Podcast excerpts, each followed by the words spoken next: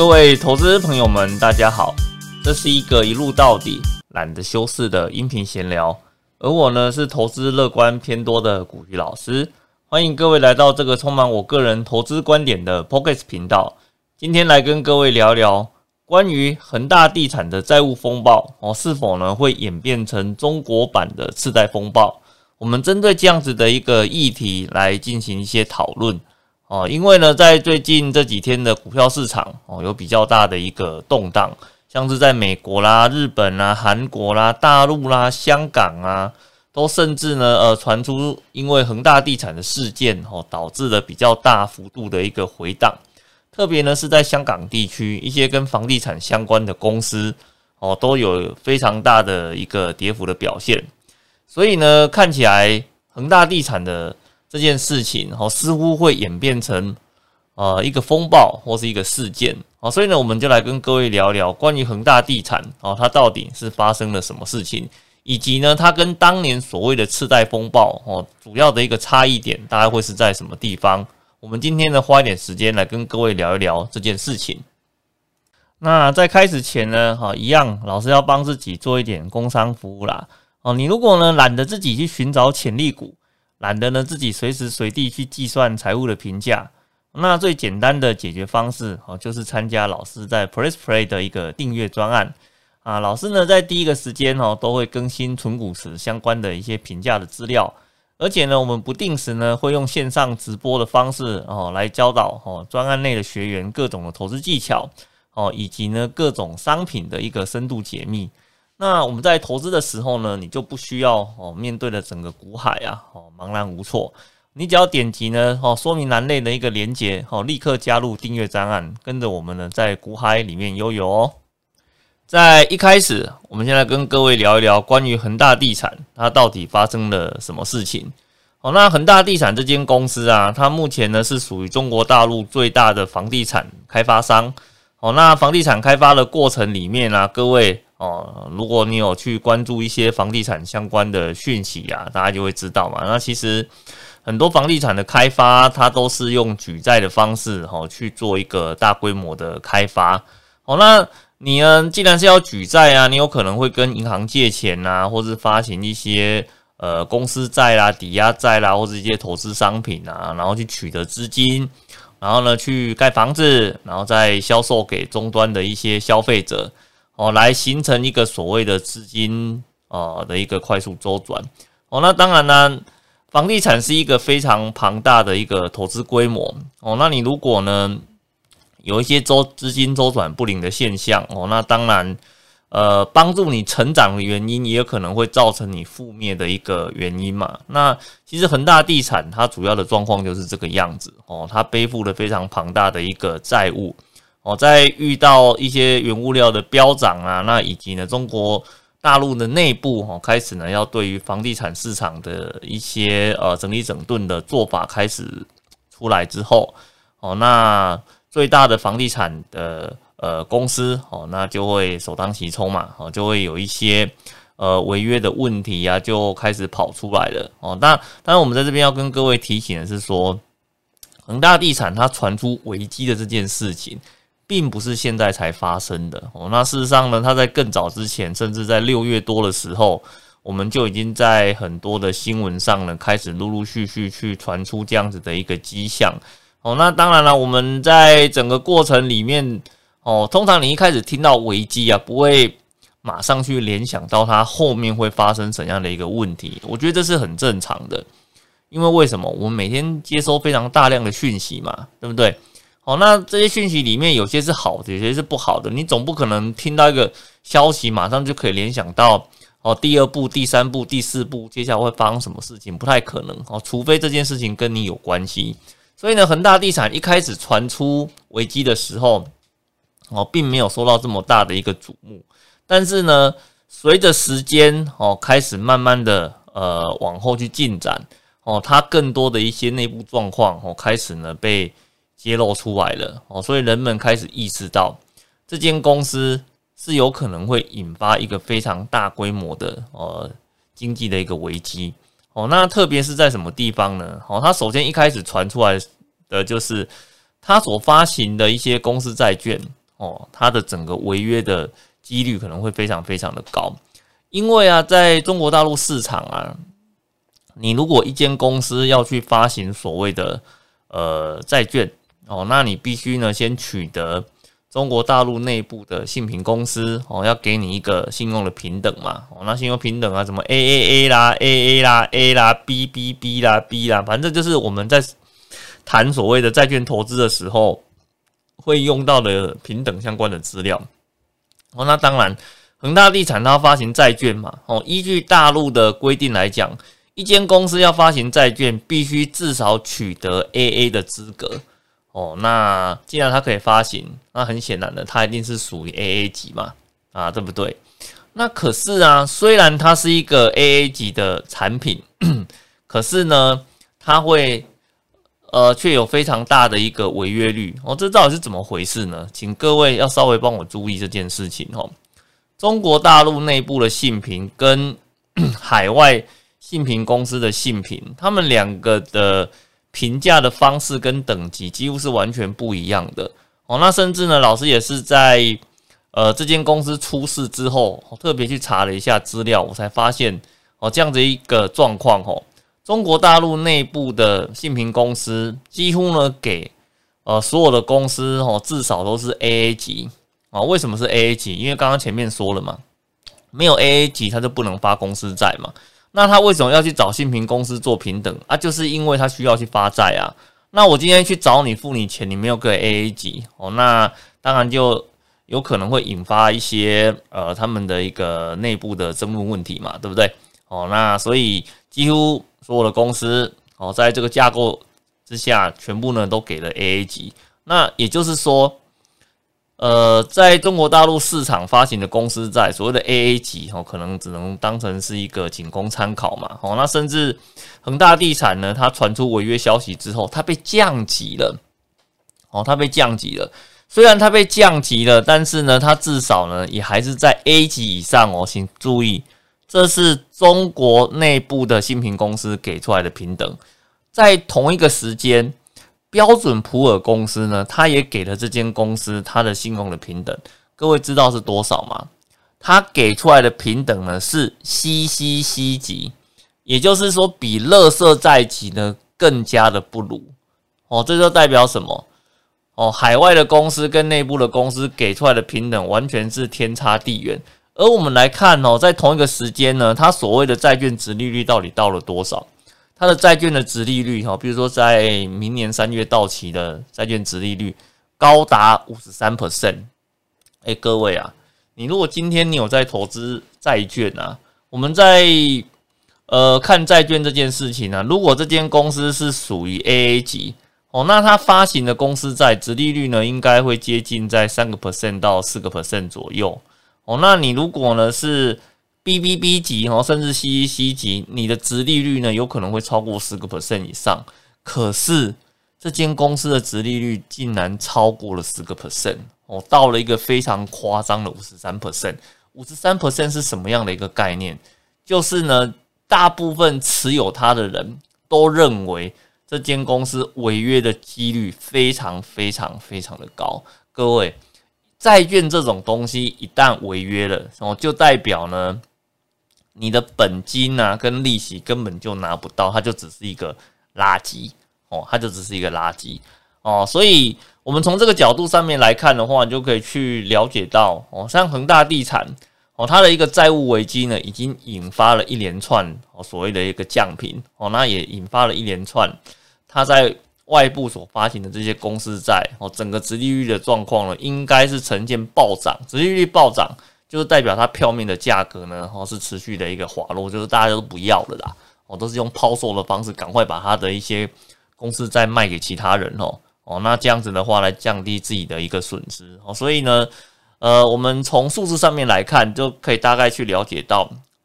这间公司目前的一个呃在外部信用的部分呢，已经濒临到破产的一个状况。各位如果对于投资啊有一定程度的了解，大家都会知道，公司负债经营是一件很正常的现象嘛。那像我们平常在做公司的一些体质分析啊，很容易就看到说，公司它的负债率可能三十趴、四十趴、五十趴，甚至七十趴的，我们都有见过嘛，对不对？所以这个其实感觉好像也还好啊，不是吗？可是呢，哦，这间公司呢，为什么在今年危机会特别被强调出来呢？我念几个数字给各位当参考哈。就我们目前找到的一个数字哈，它在二零二一年的六月三十号发布了一份呃公司内部的财务资料，哦，应该相当于财报的东西啦。然后里面有去揭露了。他目前呢借款的一个状况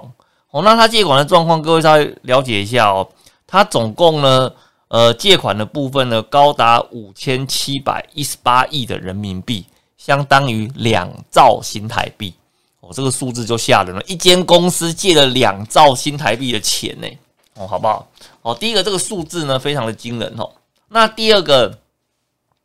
债务这种东西啊，有分成所谓的长债跟短债哦。那长期债务啊，就有点类似我们跟银行呃去借房贷嘛。那房贷可能今天借了二十年、三十年后才需要还清嘛。哦，那也有一些是短债嘛。哦，那短债的话呢，可能今年马上就要还的。那通常我们在看债务问题的时候，我们比较不担心长期债务哦，我们比较担心的是短期债务。以前呢，有一句俗话是这样子说的：“一毛钱逼死英雄好汉。”也就是说呢，诶，你的未来也许呢，你很有钱，也许你的身家有几千亿、几百万，那个不重要。重要的是呢，我今天呢要你拿一笔钱来清偿债务，你拿不拿得出来？哦，你如果拿不出来，那就代表你的债权人呢可以去执行所谓的扣押的动作，哦，让你啊去立刻呢贱价。变卖你手上的这些所谓的资产，然后呢，去换回债权人他的一个呃那个抵押的一个价值嘛，对不对？那我们来看一下，刚刚有跟各位提到嘛，他总共借了接近两兆新台币的钱，那到底里面长债跟短债的比例是多少呢？来，我跟各位讲，哦，这边有个数字非常的惊人哦，他一年内要偿还的债务也高达。两千四百亿的人民币，这个数字啊，哦，超过他总债务的四成以上。也就是说，今年哦，这个是二零二一年六月三十号公布的财报资料哦，哦，它财报资料里面显示，一年内哦要偿还两千四百亿的人民币哦，哦，如果还不出来的话呢，这就对他们公司会形成一个非常重大的一个打击哦。这是第一个你要注意的地方。那第二个哦，这间公司呢，它去借款啊，它的一个利率啊，哦，非常的惊人啊，在台湾，嗯，你去做一个什么土建融资啊，什么什么商业融资的话，你可能那个利息的部分啊，两趴三趴，哦，那个都已经算很高了吼。那可是呢，在中国大陆啊，恒大地产这间公司啊，哦，它的债务的压力非常的沉重哦，哦，另外一个。主要的原因的话呢，第一个是数字嘛，对不对？那第二个原因的话，在于它的值利率啊，应该说那个借款利率，它借款利率的部分平均高达九点零二帕哦，那这个哦，那这个压力就很大了哦，哦，这压力就非常大了哦，我就代表说呢，它第一个它有短期的压力两千四百亿哦，它需要去做偿还的动作哦，那它在长期部位。哦的那个压力的话呢，则来自于它的年利率哦高达九点零二帕哦，所以这个双重压力的打击啊，我看起来这间公司呢开始有出现一个周转不灵的一个现象哦。那所以这个部分呢，如果他真的没有办法去呃履行他对债务的一个承诺哦，导致呢公司被迫去呃贱价出售他们的一个资产或者是他们的公司垮台的话呢，那这个部分这么大的一个规模。哦，当然就会引发一连串所谓的债务的危机哈。那这也是我们为什么很多的一些投资机构啊，都开始在讨论恒大地产债务危机的一个非常主要的一个原因。那当然了，我们在看恒大地产危机的时候啊，我们必须要先去了解到哈哦，那到底这个危机的发生呢，是仅局限于在中国大陆本身，还是呢？其他的国家哈，甚至呢，台湾本身的一个金融体系也会造成非常巨大的一个影响。我想离心这个问题也还算是蛮重要的啦。好，虽然我们常常在讲说现在呢是一个地球村的一个概念，可是呢，一旦是爆发危机的时候，到底谁才是风暴的核心点？以及呢，这个风暴呢有没有机会往外去做扩散？哦，这个都是要呃分成不同层面哦来做一个讨论的。哦，那首先呢，我们帮各位先做一个问题的界定。哦，哦，第一个，呃，就目前来看，哦，恒大地产的这个风暴呢，看起来呢比较像是呃中国大陆本呃内地哦所引发的一个那个金融性的一个危机哦。那第二个，哦，那在台湾本身呢，我们的被波及的程度到底有多高？哦，这个部分，哦，金管会呢有帮我们统计了一份呃资料，哦，这个资料的话呢，它告诉我们，就目前来看，哦，那台湾的国营的银行，哦，针对恒大的铺险大概有五亿元，那国内呢有四十四档的境内基金。哦，持有恒大发行的有价证券，哦，铺险的金额呢，大概是十二点六亿。那有四十一档的境外基金，哦，那持有恒大发行的有价证券，铺险的金额呢，大概是四点五亿。整个加起来的话，合计大概二十二亿。哦，那事实上呢，我听到二十二亿这个金额，我就觉得，其实呢，在台湾的呃金融铺险这个状况算是非常非常的轻哦，因为各位如果有去了解到啊，那像银行啊，有时候不小心哦遇到一个什么呃台湾自己的一个呆账问题的时候啊，随便踩个雷哦，都都会超过这个数字啊，哦对不对？那 那你看像恒大地产呢，看起来这么大的一个危机，但是我们的铺险的金额却是这么的低。哦，那就代表呢啊，他们如果爆的话呢，那对我们金融的直接的影响看起来就会相当的小。那其实这个部分的话，有可能是因为哦，像台湾的这些相关的投资业者哦，可能比较早呢就发现到了啊，恒大这间公司所发行的金融商品哦，可能有一些呃潜在的危机问题哈，所以呢，在更早之前就已经把部位做了一个调整哦。那当然这也是说不定的啦。但是无论如何，反正呢，以现况来看。哦，台湾目前统计出来的铺险数字呢，大概只有二十二亿。哦，这事实上相对来讲，哦，算是那个，算是非常少少的啦。哦，那至于呢，在国外哦，国外的一些投资机构啊，它到底对于恒大呃这间公司持有的一个呃债券啊，哦的金额到底高不高啊？哦，因为这个就会。影响到说它往外扩散的一个程度嘛，对不对？如果持有很多，哇，那问题就大了嘛，就代表说它如果倒掉了，那可能很多的一些海外的投资机构会受到非常大的一个影响嘛。哦，那如果金额很小的话呢，那就代表说啊，那台湾也没什么影响啊，那海外的部分影响可能也没想象中这么严重。那当然就是啊，那就是恒大自己本身要去处理，中国内部本身要去处理的一个问题嘛，对不对？所以，我们来看一下，我念给各位听一下哈。那在海外的投资机构里面，像是什么贝莱德啦、瑞银啊、汇丰啊，或是像日本的养老基金啊，哈，他们都有持有到那个恒大的一个发行的一个债券嘛。因为你知道嘛，那恒大它发行的那个债券啊，那个值利率都还蛮高的嘛，都超过九个 percent、十个 percent 以上哦。那这么高的一个值利率，当然对于很多投资机构来讲，它就是属于高收益债券的一种类型。哦，那当然就会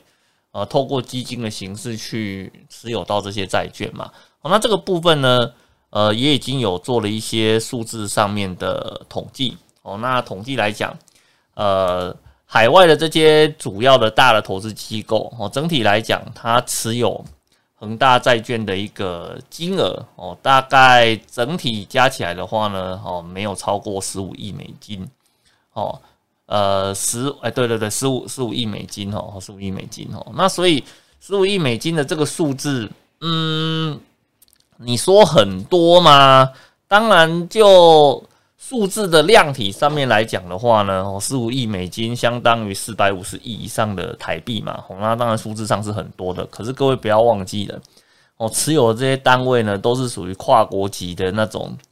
呃，跨国级规模的一些呃金融机构嘛，哦，那而且呢，不是一家持有，是很多家去持有啊，好不好？所以你把这个东西分散在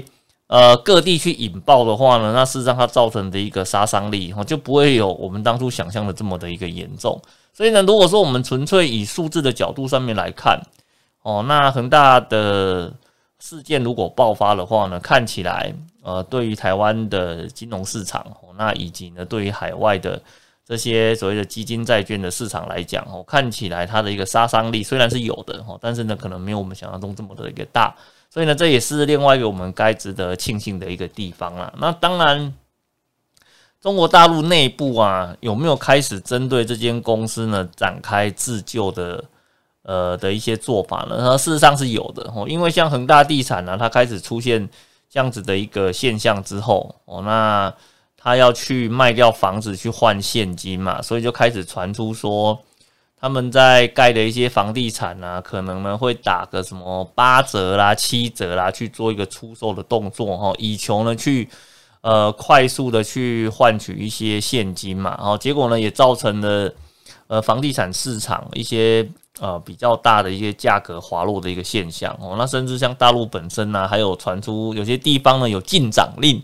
哦，有些地方呢有禁跌呃有禁跌令哦，去控制住呢它的房地产市场。哦的价格呢，不能够产生太大的一个变化哦，来防止呢，呃呃，房地产市场呢产生非常巨大的一个崩坏的一个现象哦。那当然，另一个方面来讲，像恒大地产本身呢，为了稳固呃那个消费者哦，也就是买房这些人的一个信心哦，那在最近呢做了很多的一个动作哦，比如说什么宣誓啦，哦，一定呢会把房子交到消费者的手中啊，哦，然后去稳定。投资者的一个信心哦，那另外一部分来讲的话呢，像有一些比较呃短期要到期的一些债务，好像昨天的话呢也传出说呢，诶，短期要处理的一百多亿的一个债息哦，他也把钱抽出来，然后要去做债息的一个偿还啊，甚至更进一步的又传出了哦，它有可能呢会变成国营的企业哦，也就是。你今天私人企业负债太严重了哦，那干脆呢就由国家哦出手拯救，然后把你收不收归为国有哦，来解决这个问题。所以呢，事实上你会发现呢，哦，危机呢当然还在发生哦，那是不是收归成国有这件事情哦，那还没有完全的定案，但是呢，它的股价呢已经受到非常大的一个激励哦，像昨天就传出了原本一直下滑的一个。呃，股价突然在一天之内呢暴涨了三十二个 percent 哦，就代表了大家有多么的多么的期待哦，这间公司呢能够被救起来哦，或者是说呢呃被收归成国有，把危机的部分给终止掉。所以，我们如果从目前传出的各种角度上面来看哦，不管是公司哦现在呢正在自救哦，那甚至呢从那个呃中国大陆官方的一个角度上面来看的话呢，应该有开始。发出一些声音、一些暗示哦，就是呢，他不会呢让这间公司轻易的倒掉，来引发他们内部的房地产的危机哦。所以这是到目前为止啊，哦，虽然有危机，但是看起来呢，似乎已经开始有做一些介入跟管制。所以呢，我们不需要去对于恒大地产这件事情哦，后面会引发非常大的一个金融危机哦，有太多的一个呃讲期待，好像怪怪的，好像预期它一定会发生哦，但是。就在投资市场有一句话是这样子说的：如果你已经知道它会发生了哦，你已经预期这件事情会发生，那这件事情最后就不会发生，因为一定会有人去介入、去管制，让事情呢不会如我们想象中这么的严重。但是它对于股票市场的投资有没有形成一个影响？有，有非常大的影响哦。主要的影响在于信心面的打击。各位知道吗？投资这种东西，有任何的一个风吹草动。不管三七二十一，先跑再说嘛，好，等状况回稳了，我再回来。这是很多人在投资上面的一个心态。所以呢，我们也发现了，在这几天的股价，确实呢，呃，很多的金融市场都发生了一个非常大的一个呃下呃下跌啦，在涨啊，下跌啊，在涨啊，整个幅度都比以往会来的更剧烈一点。哦，那我想呢，这也是反映我们在投资市场里面的一些习性呐。哦，所以这是老师呢，目前对于恒大。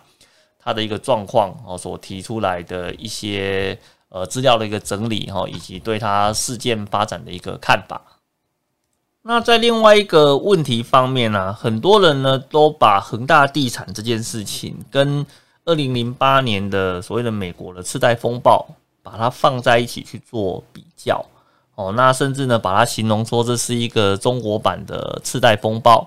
哦，但是其实，嗯，两件事情在本质上是有点不太一样的哦。那我这边来跟各位做一个说明哦，就是呢，恒大地产呢，它是以呃地产商的一个名义哦去借钱去筹资，然后呢去做一个所谓的房地产实体的一个开发哦，这是恒大地产。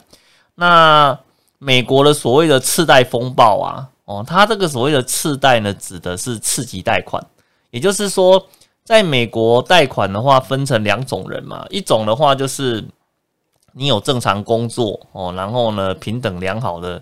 呃这些上班族啦，哦这些老百姓啊，哦那他可以用比较便宜的一个利率哦借到足够的金额去买他们的房子哦。那可是呢还有另外一群人嘛，哦就是他的一个信用平等比较不好的哦，那以及呢。他的一个债务状况呢，可能比较严重的哦，那可能他要去借，呃，他要借钱去买房子啊，在正常的银行体系里面，他就会相对来比较困难哦。所以呢，在美国有所谓的房地，呃，房利美、房地美这样子的一个公司哦，它专门呢去乘坐这种信用平等比较不好的人哦的一些呃房屋贷款的一个业务哦，这个就是所谓的次贷的一个来源哦。那当然呢，呃。这个所谓的次贷啊，如果只是这个样子，也许还不会这么的严重哦。那美国市场啊，他们的金融商品的设计哦，非常的发达哦，真的非常的发达哦。那他们呢，呃，像房地美啊这些公司啊，他们去承做次级贷款之后，他们也会怕，好吧？他们也会怕，如果这些人呢都缴不出贷款爆掉的话，怎么办呢？哦，是不是？那我是不是应该要把我的风险再转嫁给其他的人？哦，那所以呢，他们呢又去设计了一些所谓的衍生性投资商品的一个架构，把 风险的部分把它给转嫁出去。哦，甚至呢把它给转嫁给一般人。哦，所以呢，他们在当时呢就有发行了一种所谓的结构型商品。哦，那在英文的简称呢叫做 CDS。哦，各位如果有兴趣，哦，可以去。查查看哦，那事实上在二零零八年呢，有一个非常禁忌的字眼叫做什么？叫做联动债哦。CDS 呢就相当于跟联动债是蛮类似的一个商品哦。那这样子的一个商品呢，当初造成了多大的一个金融的一个危机？我觉得各位如果有兴趣，可以去呃可以去看一看，然后好不好？因为这个因为毕竟它是一个过去的历史啦。那现在很多的金融机构呢，基本上听到联动债三个字啊，都呃，唯恐那个避之不及啦，哦，好不好？因为当时的一个风暴哦，炸掉出事的人实在是太多了哦，所以现在的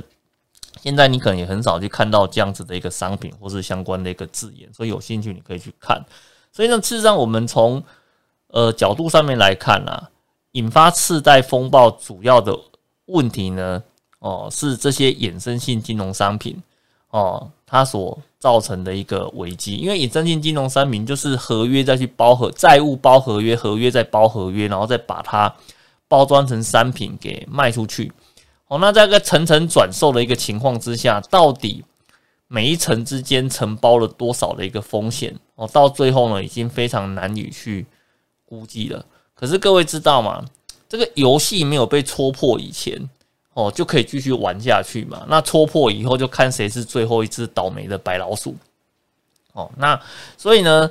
恒大地产的部分哦，基本上它的债务哦，相对来讲会比较单纯哦，就是呢发公司债或者跟银行借钱，或是呢跟购买房子的预售屋的人哦去收款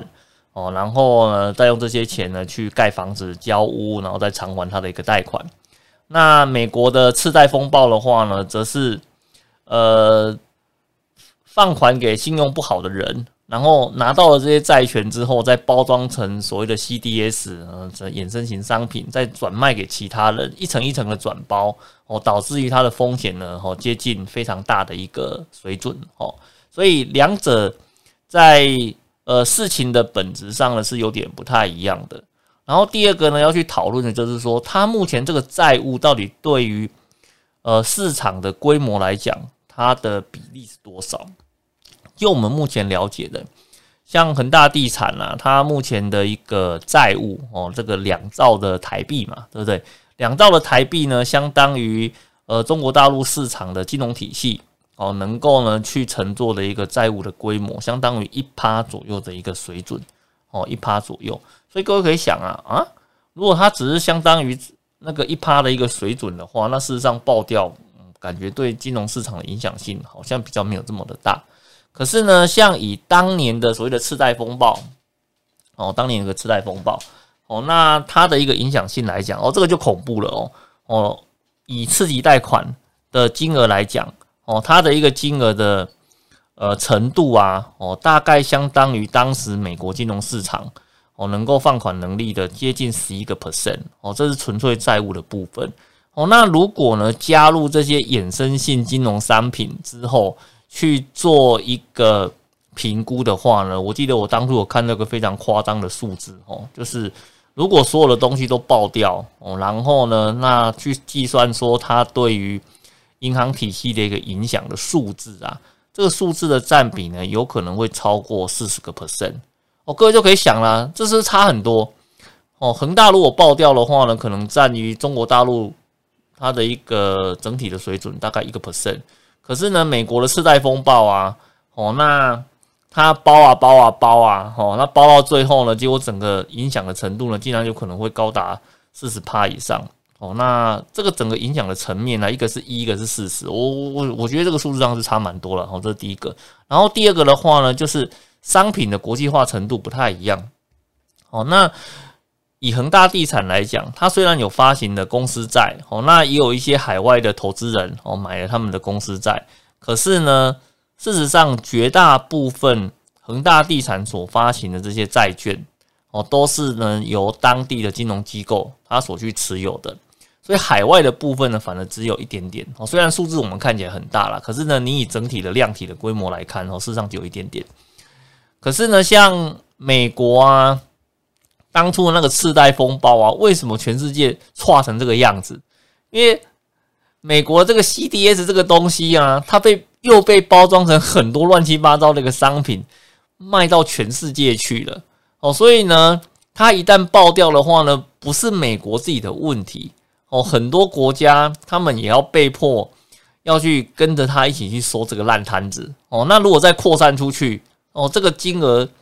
哦，恐怕呢是非常非常的。哦，非常非常的一个大的，而且呢，我想那时候，呃，美国政府一开始在处理的时候，应该也没有想到，哦，这个问题呢有这么的一个严重，哦，这么的一个严重哦，我我会建议各位啦，你如果对于次贷风暴这件事情，你如果很有兴趣的话，哦，那有一部电影的话叫做《大卖空》，哦，叫《大卖空》，各位如果有兴趣可以去看一下，哦，它其实就是在讲。呃，二零零八年、二零零九年那一段时间呐，哦，他们所谓的 CDS 这样子的一个商品，它的一个概念哦，以及呢发生的一个背景哦，到底是长成什么样子，以及最后为什么会爆掉哦？你如果呢觉得看文字很沉闷的话呢，也许你可以考虑去看一下《大麦空》这个电影，你可能会对这件事情有更深度的一个了解。不过呢，我要建议你一件事情，你如果要去看《大麦空》。这部电影的话呢，我给你个良心的建议，哦，先把呃 CDS 哦联动债哦以及呢次贷啊，还有当初的一些背景，先呃用 Google 的方式啊，先去了解一下整个背景的状况以及里面的一些专有名词，你再去看这部电影，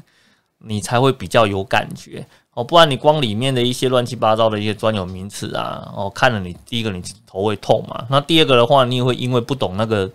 专有名词到底是在指什么东西，哦，也会导致你看不下去啦。哦，好不好？好，这是我们对那个你如果对那部电影有兴趣的话呢，我给你一个比较良心的一个建议，哦，先把相关的背景先看一看，之后再去看那部电影，然后你就会对于次贷风暴到底是呃到底它实际的状况是怎样，会有更深层的一个了解。哦，所以呢，我们如果把这两个东西放在一起来看，哦，事实上就会比较清楚嘛。哦，就是为什么我们在前面会讲说，恒大地产如果它发生危机的话呢，它会可能比较偏向是，呃呃，中国大陆本身的一个问题哦，因为呢，它的债务事实上并没有外溢的太严重哦，绝大部分都是在自家呃所发生的。哦，而且呢，它的规模的占比相对来讲，相对于整个中国市场的金融占比来讲，哦，大概只有一个一个 percent，哦，是比较小的。而美国的话呢，第一个占比很大，哦，纯数字的部分大概有十一个 percent。你如果再加进那些 CDS，哦，这些衍生性金融商品的话呢，整个影响的规模可能会高达在呃美国本土的金融市场的承受能力会接近于四十个 percent 以上。哦，那你如果呢，还有一些卖到海外的乱七八糟卖到海外的，我那个爆掉的数字啊，呃，没有一个非常完整的统计数字啊，因为听说那是一个天文数字哦，所以这也是为什么当初金融风暴一发生的时候，哦，全世界的经济哦几乎是呈现一个呃停，因为接近停摆的一个状况了。因为事实上，老师当年二零零八年的时候。呃，我我只能说，投资这件事情在二零零八年真的是非常痛苦的，因为老师在呃二零零三年到二零零七年这段时间哦，累积的呃一些报酬率啊，在二零零八年一年内就归零了。哦，各位你不要觉得老师在跟你开玩笑哦，我前面就是说我前面呢做了一个长时间的投资哦，大概。呃，五年以上的投资累积的一个还不错的一个报酬率哦，那结果呢？你遇到这个次贷风暴，一年内哦，前面五年的努力哦，全部都归零了哦。那如果是归零，那就算了哦。那你的部位呢，还连带亏损了接近三四个、三四十个 percent 左右哦。在那段时间投资真的是一个非常绝望的事情哦，非常绝望的一个事情。所以呢，为什么很多人听到次贷风暴这两个字，特别是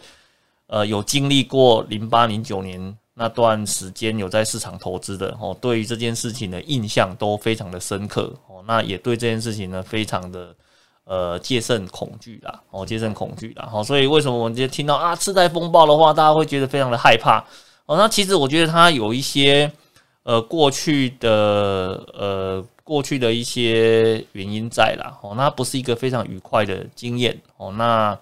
也幸好呢，这个风暴的危机呢，经过一年半，哦，世界各国的努力之下，终于呢去度过这样子的一个危机。所以呢，如果按照